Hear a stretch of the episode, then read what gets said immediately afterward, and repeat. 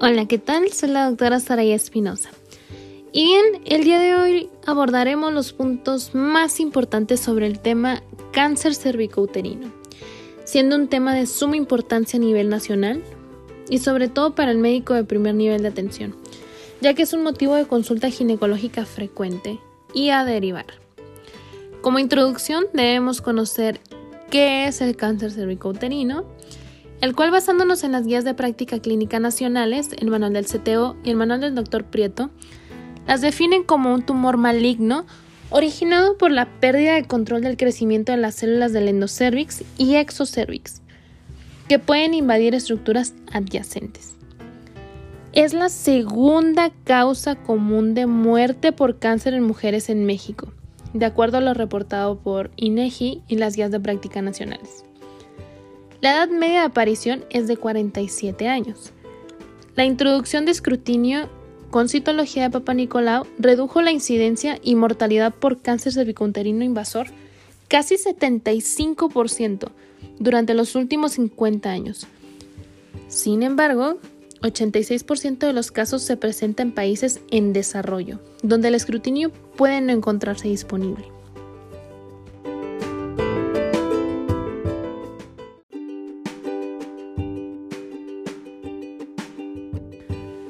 Como ya sabemos, la infección persiste por el virus del papiloma humano, también conocido como VPH, y es el factor de riesgo más importante para el desarrollo de cáncer cervicouterino.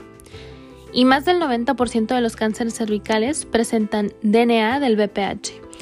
De esta forma, el riesgo de lesiones invasoras afecta principalmente por condiciones que intervienen sobre la exposición al virus o a la respuesta inmunológica contra el mismo.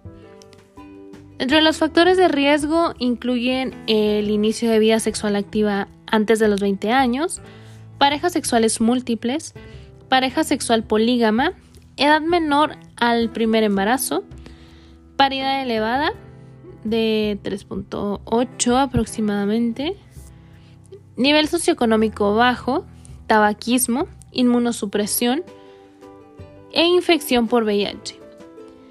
El cáncer cervicouterino es una de las entidades definitorias de SIDA en el espectro de la infección por VPH. El 70% de los casos de cáncer cervicouterino están relacionados con los tipos VPH. ¿Cuáles, compañeros? Ya los habíamos hablado en el tema de VPH. Muy bien, si están estudiando. VPH 16 y 18. Y alrededor del 90% de las verrugas anogelitanes se deben a los tipos Ustedes ya saben. Ya lo habíamos hablado. Correcto, a los tipos 6 y 11. Entonces, se estima que el 50% de las mujeres estarán infectadas por VPH en los 36 meses siguientes al inicio de la actividad sexual, aunque la mayoría depurará el virus en 8 a 24 meses. Y tenemos que el tabaquismo ha demostrado ser un cofactor y dejar de fumar de ser recomendado en mujeres con infección por VPH o en cualquier estadio del cáncer cervical. Las displasias de grado bajo o intermedio tienen probabilidades mayores de presentar regresión que de progresar.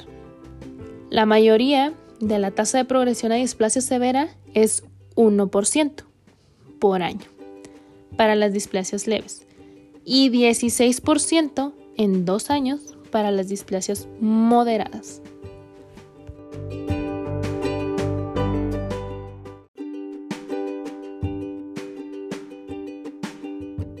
Tenemos entonces que el carcinoma in situ, o también conocido como displasia severa, sin tratamiento, tiene una probabilidad de 30% de progresar a cáncer invasor en 30 años ya que es una neoplasia precedida por displasia cervical provocada casi totalmente por los 15 tipos de riesgo de alto virus del papiloma humano.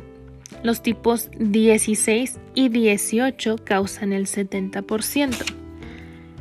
El 6 y el 11 están asociados con candilomas cervicales y neoplasias intraepiteliales de bajo grado.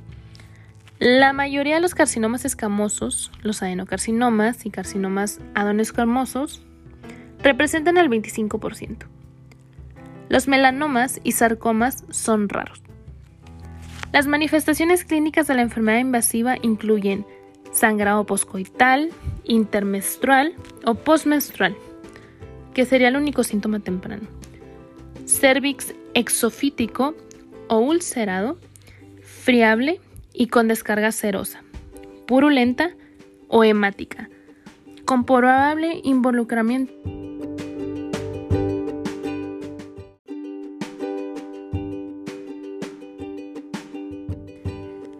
con probable involucramiento de la vagina adyacente, que estos serían entonces unos hallazgos tempranos.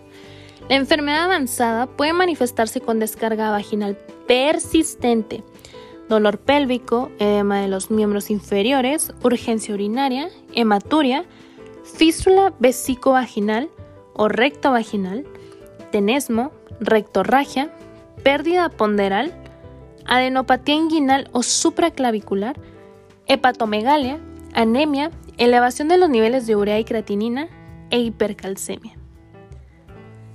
Por lo tanto, la enfermedad se disemina por extensión directa al estroma cervical, cuerpo uterino, vagina y parametrio. La diseminación linfática la conduce a ganglios pélvicos y paraórticos. Y la diseminación hematógena la hace alcanzar los pulmones, hígado y hueso. Por lo tanto, se estima que el porcentaje de metástasis en etapas localmente avanzadas es el siguiente. En el caso, por ejemplo, del pulmón es de un 5 a 21%, en hueso un 16% y en ganglios paraórticos de un 15 a 25%. Para cavidad abdominal un 8% y en ganglios supraclaviculares en un 7%.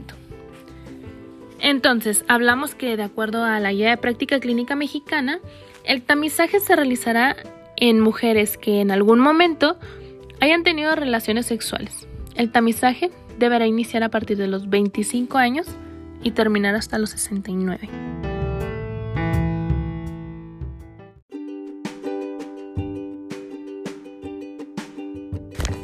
Hablando ahora sobre la citología cervical que es la convencional o de base líquida, está indicada en el grupo de edad de 25 a 34 años. Pero en el grupo de 35 a 69, la detección biomolecular de BPH-AR sola o combinada con citología son las pruebas de elección de tamizaje primario.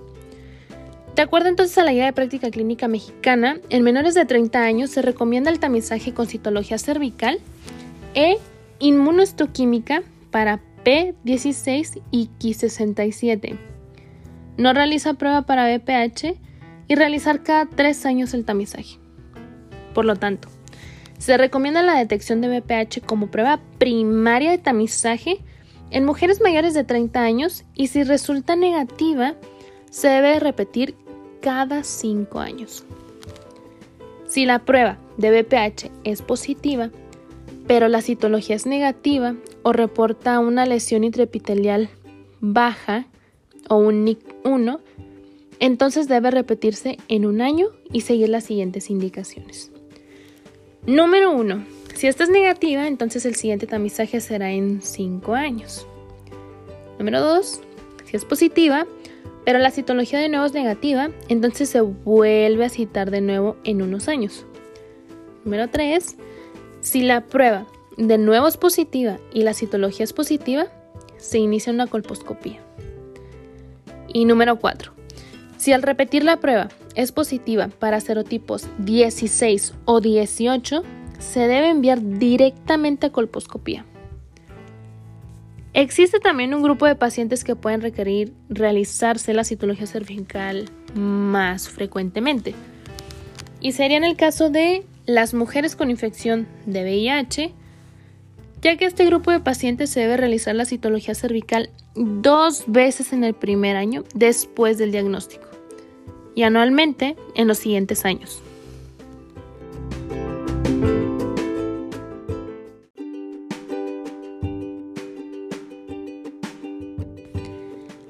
Mujeres inmunocomprometidas como aquellas que han recibido un trasplante renal, mujeres que tuvieron exposición a dietil-estilbestrol en útero y mujeres tratadas previamente por NIC1, NIC3 o cáncer, las cuales están en riesgo por persistencia de enfermedad o recurrencia por lo menos 20 años después.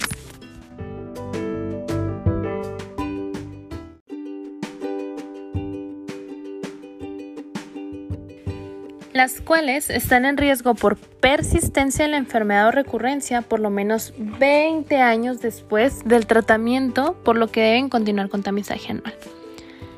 La guía de práctica clínica establece que el diagnóstico de presunción debe ser confirmado mediante colposcopía y estudio histopatológico, cuyo espécimen se obtiene por biopsia dirigida, curetaje endocervical o cono cervical. La conización cervical es, pues, digámonos, fundamental en la estadificación de la enfermedad microinvasora o determinar la presencia de invasión.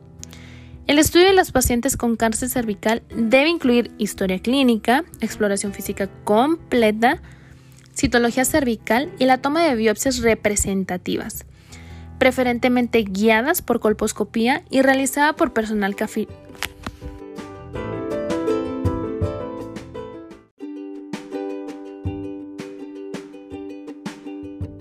Como comentaba, preferentemente guiadas por colposcopía y realizada por personal calificado. El examen físico debe incluir tacto vaginal, valoración del cervix, fondos de saco, paredes de vagina, parametrios, tabiques rectovaginales y vaginales, pared pélvica y las regiones ganglionares supraclavicular, axilar e inguinal. Recordemos también que nuestra guía de práctica clínica nacional establece que la conización cervical puede considerarse el tratamiento definitivo de la enfermedad en los estadios más precoces al cumplir con los siguientes criterios, y son cuatro. Tener un margen histológico mayor o igual a 3 milímetros, que la profundidad del cono sea mayor o igual a 10 milímetros, ausencia de invasión linfovascular y evaluación colposcópica satisfactoria. En el caso de países desarrollados se recomienda la obtención de tomografía computarizada de abdomen y pelvis como estudio mínimo para la estadificación y planificación terapéutica. La resonancia magnética y tomografía por emisión de positrones son recomendables en la planeación del tratamiento en pacientes con enfermedad irresecable su obtención dependerá de la disponibilidad. Debido a las limitaciones en los países de bajos recursos, México, la FIGO limita el estudio imagenológico de la tipificación a la radiografía torácica, pielografía intravenosa y enema varitado. La guía de práctica clínica se apega a este lineamiento, indicando que el estadio 3 se clasifique con los hallazgos por ultrasonido abdominal y urografía excretora. El uso de métodos como tomografía computarizada, resonancia magnética y tomografía por emisión de positrones debería considerarse ante su disponibilidad.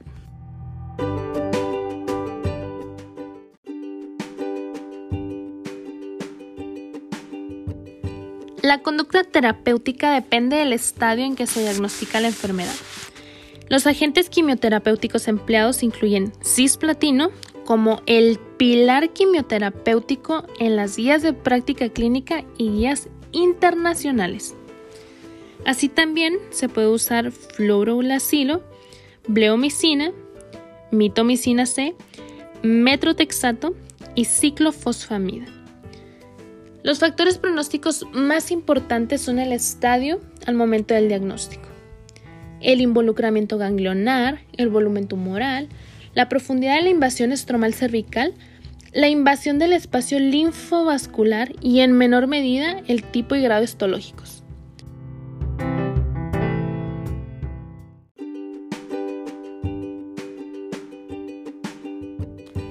La supervivencia a 5 años es del 92% para la enfermedad localizada de un 56% para la enfermedad regional, un 16% 0.5% en presencia de diseminación distante y un 60% para los estadios inclasificados. La supervivencia a 5 años es ligeramente inferior. Es el estadio por estadio y para los adenocarcinomas y los carcinomas adenomatosos.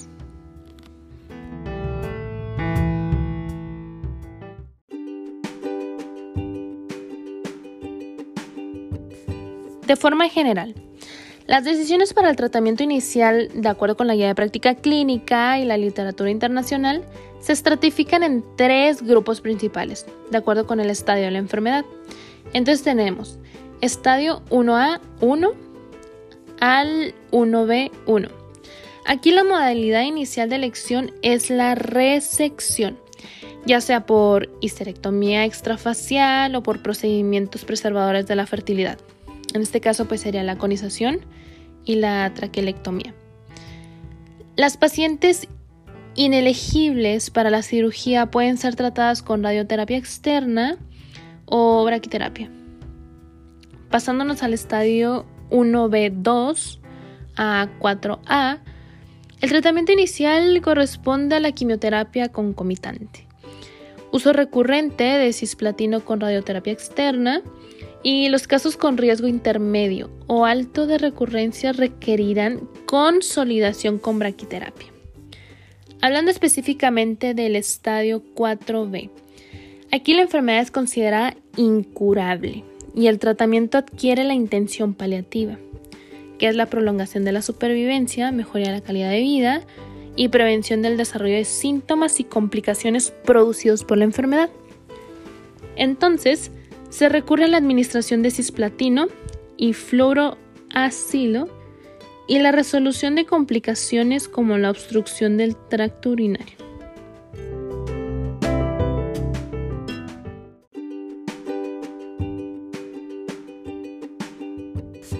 Pasamos ahora a lo que es el cáncer cervicouterino en el embarazo.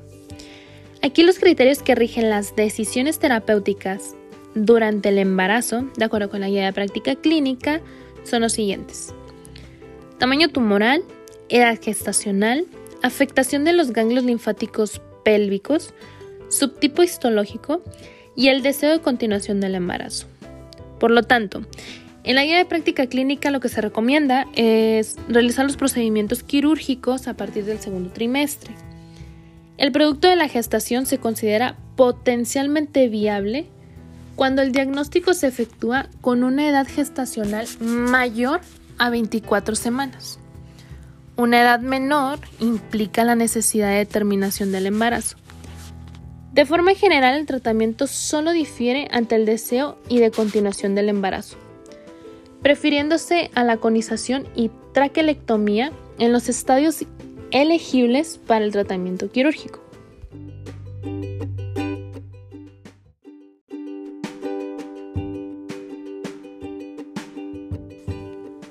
El seguimiento, aquí la guía de práctica clínica establece que la vigilancia con exploración física, citología cervical y colposcopía debe realizarse con el siguiente itinerario después de la conclusión del tratamiento de intención radical.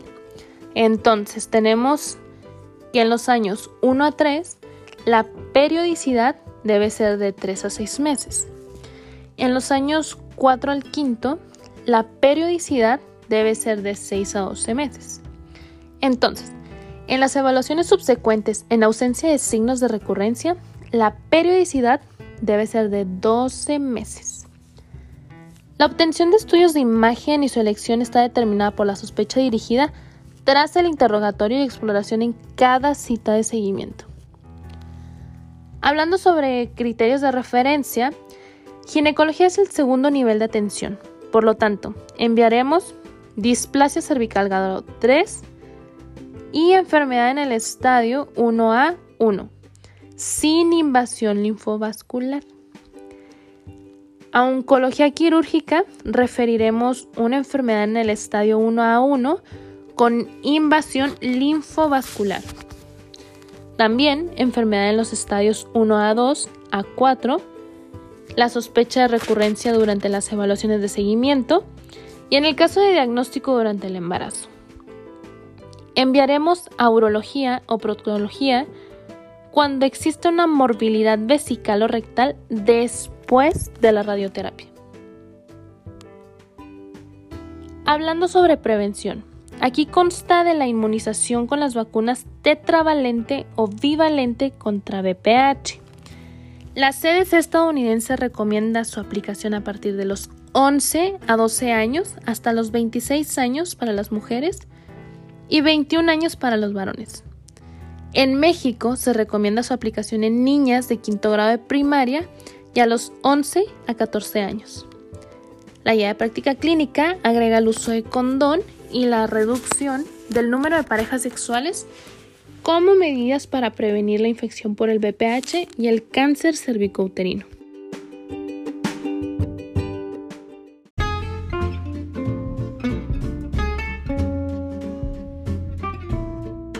Me gustaría que al finalizar este episodio revisaran en alguna tabla donde pudieran ver el sistema de la FIGO para la estadificación del cáncer cervicuterino y el tratamiento sugerido, ya que está bastante extenso y considero que al menos eh, escuchándolo se pueden rebrujar más. Entonces sí considero viable que busquen un cuadrito así para que tengan mejor referidos tanto el estadio 1 el 2, el 3, el 4, recurrencias y metástasis y todo el tema sobre embarazo.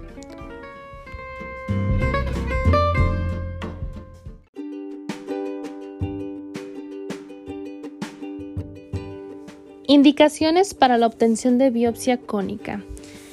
Y bueno, las indicaciones radican principalmente en una lesión de grado alto en la citología con colposcopía insatisfactoria, una lesión de grado alto en curetaje endocervical, lesión de grado alto en citología con biopsia en sacabocado no confirmatoria, adenocarcinoma in situ en citología, microinvasión demostrada por biopsia en sacabocado. Y también me gustaría agregar el diagnóstico descriptivo para la citología cervical bajo tinción de Papa Nicolau en el sistema Bethesda que ya habíamos hablado un poco de eso en el capítulo de BPH. Y bien, tenemos de entrada los cambios celulares benignos, que serían por infección, cambios reactivos por inflamación, atrofia de inflamación, radiación, inducidos por DIU y otros. Pasamos ahora a las anormalidades de las células epiteliales y las dividimos en dos, células escamosas y células glandulares. Dentro del rubro de las células escamosas tenemos células escamosas atípicas de significado indeterminado. Aquí se hace un seguimiento en seis meses. Cuando existe una lesión intraepitelial escamosa de bajo grado, puede estar dada por BPH, con una displasia leve, siendo un NIC 1, el seguimiento se hace en seis meses. Cuando existe una lesión intraepitelial escamosa de grado alto. O sea que aquí hay una displasia moderada severa, probable carcinoma in situ y en la escala de NIC, un NIC 2 a 3, aquí se hace una colposcopía y biopsia dirigida. Finalmente tenemos el carcinoma de células escamosas, que es de referencia para estadificación y tratamiento. Pasando entonces a las células glandulares. En este caso, serían células endometriales, células glandulares atípicas de significado indeterminado, y aquí pues sería una colposcopia inmediata.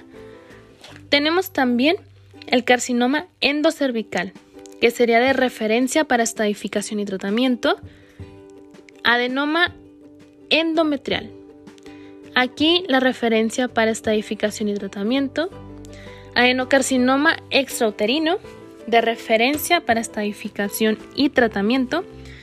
Y finalmente, adenocarcinoma sin otra especificación para referencia, estadificación y tratamiento.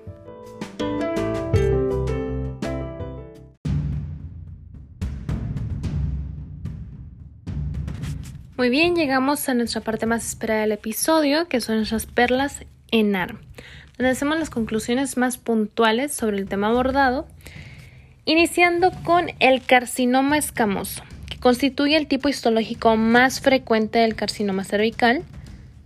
Después tenemos que la enfermedad propia de las mujeres sexualmente activas es la infección por virus del papiloma humano de alto riesgo y es necesaria en la patogénesis de la enfermedad. Los tipos BPH 16 y 18 son los responsables del 70-75% de los cánceres de cervix. Se considera factores de riesgo asociados a la infección por VPH el inicio precoz de las relaciones sexuales, promiscuidad, elevado número de parejas sexuales y contacto con varón de riesgo, así como cofactores que predisponen al desarrollo de cáncer de cervix son la inmunosupresión y el tabaquismo. Eso es bien importante, tatúenselo. La mayoría de los casos son asintomáticos hasta que estadios avanzados en los que puede aparecer metrorragia, leucorrea, junto a síntomas como dolor pélvico, disuria, hematuria, rectorragia e hidronefrosis. Se dispone también de diagnóstico precoz mediante las citologías cervicovaginales o prueba de pH que deben iniciarse de manera sistemática en todas las mujeres que han iniciado su actividad sexual y con edad comprendida entre los 25 y 65 años. El tratamiento quirúrgico se utiliza que el tumor mida 4 centímetros o invada los parámetros 2B. A partir de este momento, la radioterapia, quimioterapia, es el tratamiento estándar. Entonces, cuando el tumor se limita al cuello y mide 7 por 3 milímetros, está en un estadio 1 a 1. En estos casos, si se trata de mujeres jóvenes con deseos de descendencia, se realizará una conización, mientras que en el resto de los casos se procederá a una histerectomía total simple. En las pacientes con tumores en estadio 1 a 2, 1B1, 2 a 1, la cirugía indicada es la histerectomía radical con linfadenectomía pélvica.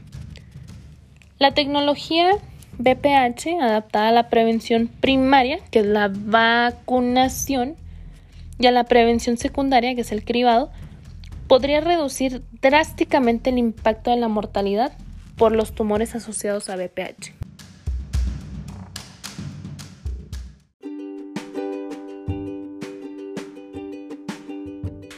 Realizando una revisión muy breve sobre cáncer cervicouterino, recordemos que nos puede llegar, por ejemplo, una paciente de 35 años de edad que acude por sangrado y dolor poscoital de 6 meses de evolución, acompañado de leucorrea fétida. A la exploración, nuestra paciente muestra una lesión exofítica de cervix de 2 centímetros con sangrado fácil. Entonces, por definición y fisiopatología, tenemos que el cáncer de cervix representa el 9% de las neoplasias malignas en mujeres a nivel mundial y el 8% de las muertes eh, por cáncer en mujeres. En México, el registro histopatológico de neoplasias malignas del año 2003 mostró una incidencia de 24.094 casos de cáncer de cervix invasor y 14.867 casos de carcinoma in situ. Las incidencias internacionales de cáncer cervical reflejan diferencias culturales hacia la promiscuidad sexual y diferencias de programas de escrutinio. Las incidencias más altas ocurren en las poblaciones que tienen baja incidencia de tamizaje combinada con una incidencia alta de infección por virus de papiloma humano, BPH, y una postura liberal hacia el comportamiento sexual. Estudios epidemiológicos y moleculares han demostrado una fuerte relación entre BPH 16 y 18 y la neoplasia intraepitelial cervical, que son las NIC, y los carcinomas invasivos del cervix. Por lo tanto, la infección por BPH ahora es aceptada como una causa necesaria de cáncer de cervix. Las pruebas de detección de DNA de BPH pueden identificar más del 99% del carcinoma de cervix.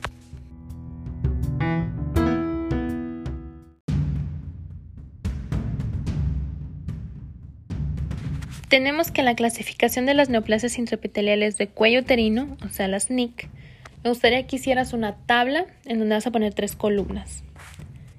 En tu primer columna de título van a ser las NIC, en la segunda columna de título las displasias y en la tercera columna de título las extensiones. Volviendo a la columna de las NIC vas a ponerle ahora sí 1, 2 y 3.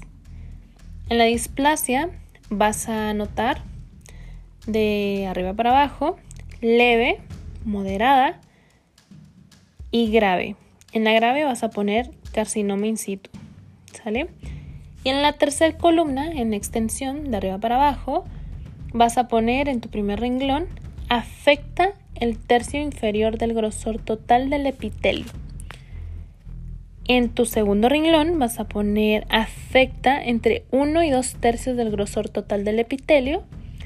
Y en tu tercer renglón vas a escribir las lesiones se extienden en todo el grosor del epitelio. Entonces, tenemos que en la NIC 1 la displasia es leve y su extensión afecta el tercio inferior del grosor total del epitelio. En la NIC 2 tenemos que su displasia es moderada y afecta entre 1 y 2 tercios del grosor total del epitelio. Finalmente, nuestra NIC 3 es grave, su displasia con carcinoma in situ y las lesiones se extienden en todo el grosor del epitelio. Recordemos también que a la desorganización de la arquitectura epitelial y aparición de atipias citonucleares que afectan el epitelio sin invadir el estroma subyacente se les denomina neoplasia intraepitelial de cuello uterino.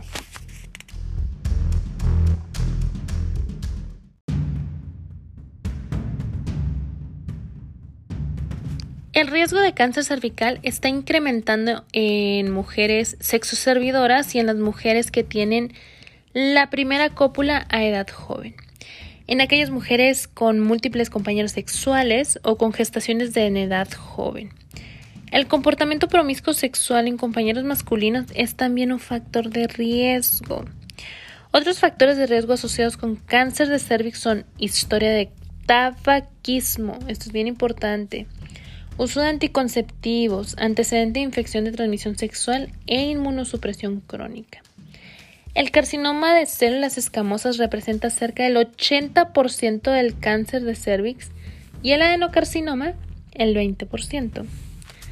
Pasándonos brevemente al cuadro clínico, bueno, en etapas incipientes suele ser asintomático. En etapas tempranas puede presentarse con sangrado y dolor poscoital inmediato. En etapas avanzadas hay sangrado, leucorrea fétida, dolor y datos de sintomatología urinaria o rectal. Las etapas metastásicas avanzadas cursan con astenia, adinamia y pérdida de peso.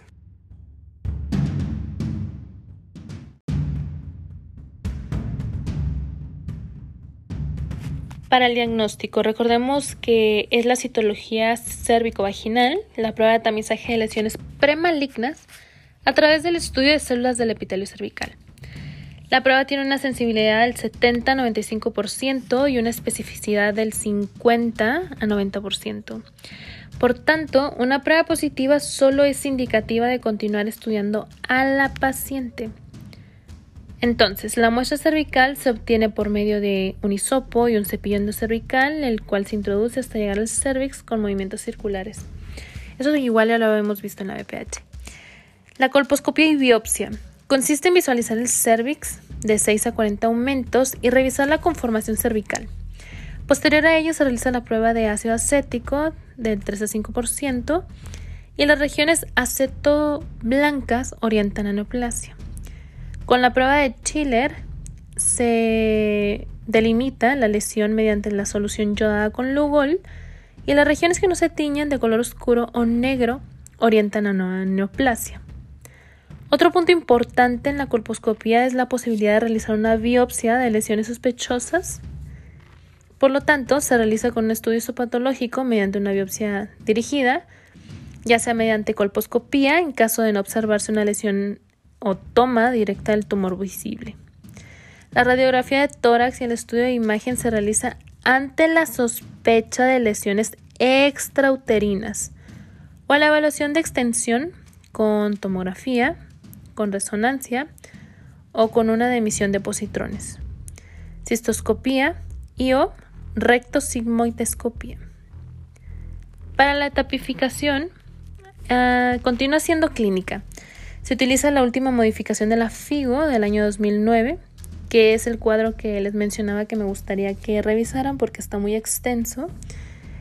Y bueno, para el tratamiento será de acuerdo con la etapa clínica. En etapas tempranas, el tratamiento ideal es el quirúrgico.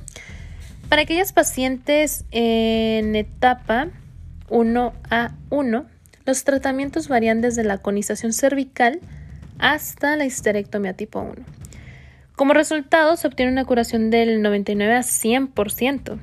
En el caso de las pacientes con una etapificación de 1A2 a 1B1, a quienes se les realiza histerectomía radical tipo 2 o 3 o traquelectomía radical en pacientes con deseos de preservar la fertilidad, con tumores centrales menores a 2 centímetros, con histología epidermoide, sin permeación vascular linfática.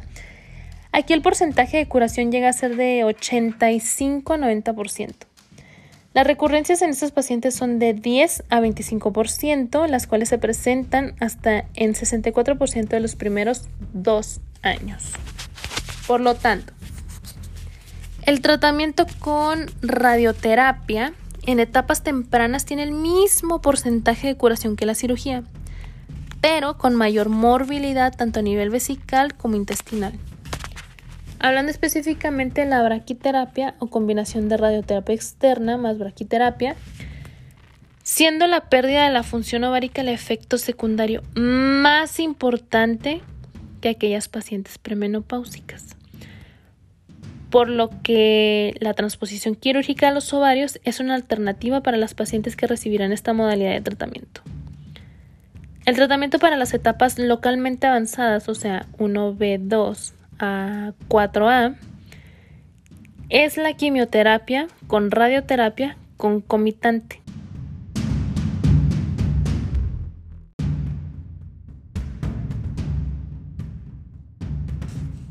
siendo entonces el cisplatino el agente radiosensibilizador más utilizado. Propuesto en 1999 por el National Cancer Institute en Estados Unidos, basado en cinco estudios aleatorizados.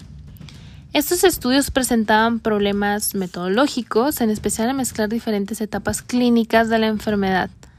Sin embargo, todos mostraron que el tratamiento concomitante de cisplatino y de radioterapia presentaba mejores resultados tanto en control de la enfermedad, con una reducción del riesgo de recurrencia entre el 30 y 50% en comparación con radioterapia únicamente, así como una mejoría en la supervivencia global de al menos 6%. Hablando ahora específicamente de las etapas 2, 3 y 4, los indicadores asociados con mal pronóstico son la presencia de enfermedad en ganglios pélvicos y paraórticos, el tamaño del tumor primario, los bajos niveles de hemoglobina y el pobre estado funcional. Hablando finalmente sobre recurrencia. En la enfermedad diagnosticada en forma temprana, este evento se presenta en menos de 10% de los casos mientras que en las pacientes con enfermedades localmente avanzadas ocurre hasta en un 33% de los casos. La terapia quirúrgica de salvamento en las pacientes con recurrencias pélvicas centrales alcanza el 20 a 50% de supervivencia a 5 años, sobre todo para pacientes que no han recibido radioterapia.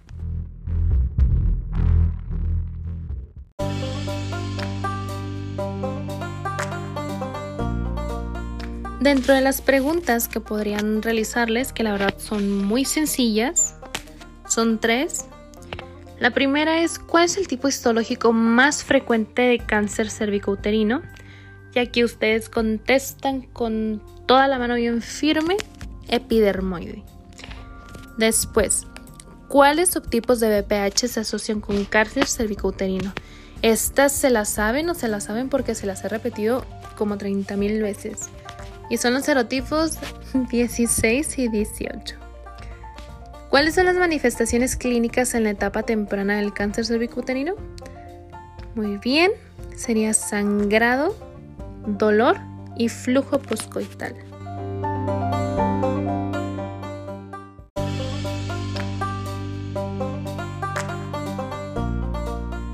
Pasamos ahora a nuestros casos clínicos. Son dos súper sencillos. Empezamos con una mujer de 38 años, noligesta y con deseos de tener hijos. La citología ginecológica informó una lesión escamosa de alto grado. La colposcopía muestra una lesión acetoblanca extensa del, del ectocervix que se introduce por el canal endocervical.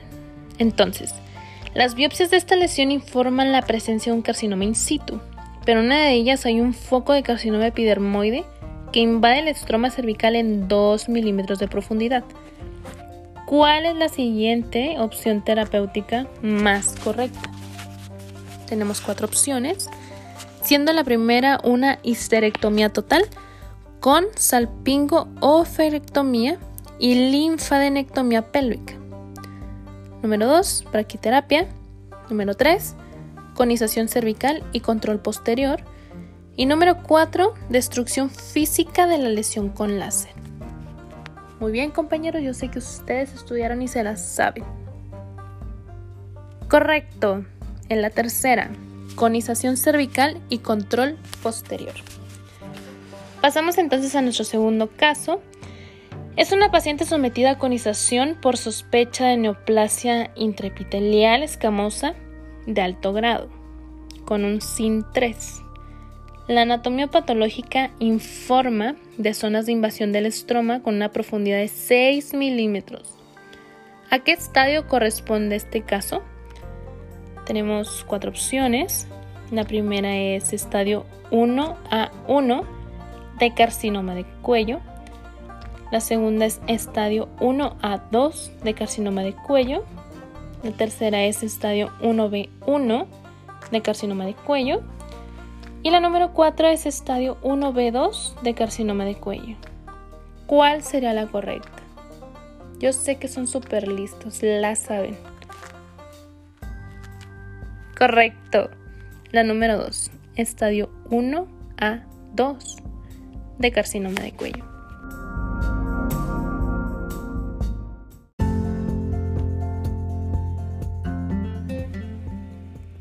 Con esto daríamos por terminada nuestra revisión del tema. Espero les sea de mucha ayuda. Recordemos que donde quiera que se ama el arte de la medicina, se ama también a la humanidad. Platón. Nos vemos en el siguiente episodio.